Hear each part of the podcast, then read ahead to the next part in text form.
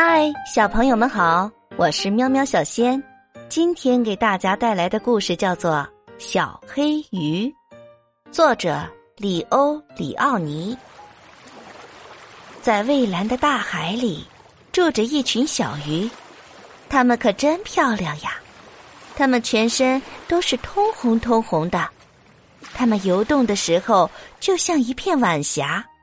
在这群红色的小鱼里，还有一条小黑鱼。这条小黑鱼可真黑呀，黑的就像蛋菜壳一样。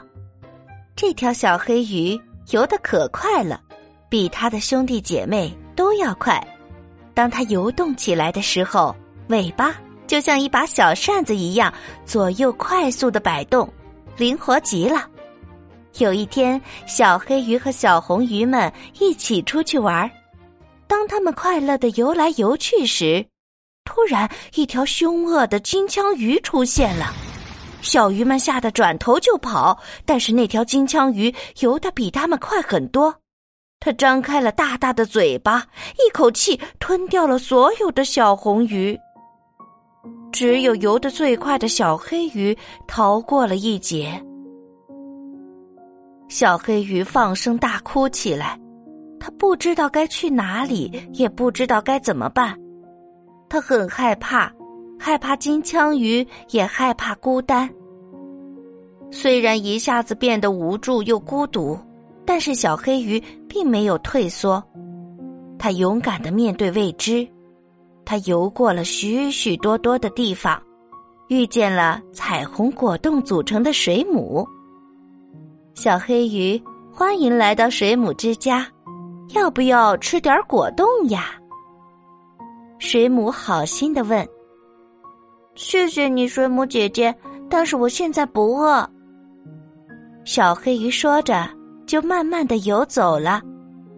后来，小黑鱼又遇到了龙虾大哥，龙虾大哥举着长长的钳子，嘿，小黑鱼。我的铠甲和钳子帅不帅呀？我们一起来玩一会儿吧。小黑鱼跟龙虾玩起来，但是玩了一会儿，他觉得自己还有更重要的事情要去做，于是他和龙虾大哥说过再见，继续向前游去。在路上，他还遇到了一群表情严肃的大鱼。他们就像被一根看不见的线牵着，直直的游。他还去过颜色像彩虹一样斑斓的水草森林，看到过身体很长很长的电鳗。最后，小黑鱼看到了一大片海葵，这些海葵就像粉红色的棕榈树一样，随着海浪轻轻的摇摆，好看极了。突然，他看到了一群小红鱼，跟之前的伙伴一模一样的小红鱼。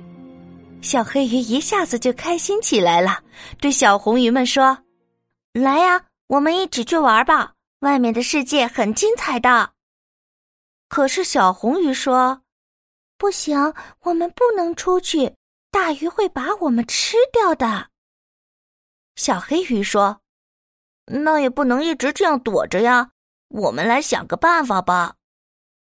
他想呀想，终于有了一个好主意。他说：“我们可以游在一起，组成一条大鱼的样子，这样我们就是海里最大的鱼了，其他的鱼就不敢来吃我们了。”小红鱼们觉得他的主意不错，于是大家赶紧忙起来。有的小红鱼游在最前面。当鱼头，有的游在中间当鱼身子和鱼鳍，有的呢就游在最后变成了鱼的尾巴。小红鱼和小黑鱼在一起练习了很久，终于大家都能各就各位，组成一条超级大红鱼了。小黑鱼就游到了眼睛的位置上，这下。他们组成了一条超级大红鱼，他们想去哪里就去哪里，想什么时候出去玩就什么时候出去玩，大鱼们再也不敢欺负他们啦。好啦，小朋友们，故事到这里就结束了。你们喜欢这条小黑鱼吗？是不是也像我一样，觉得它既勇敢又聪明呢？小朋友们也要像小黑鱼一样，遇到困难不退缩，勇敢的面对，想办法解决问题哦。在你们的生活中，有没有遇到什么困难？你们又是用什么办法去解决它的呢？请在评论区留言给我吧，我等你们哦。我们明天见。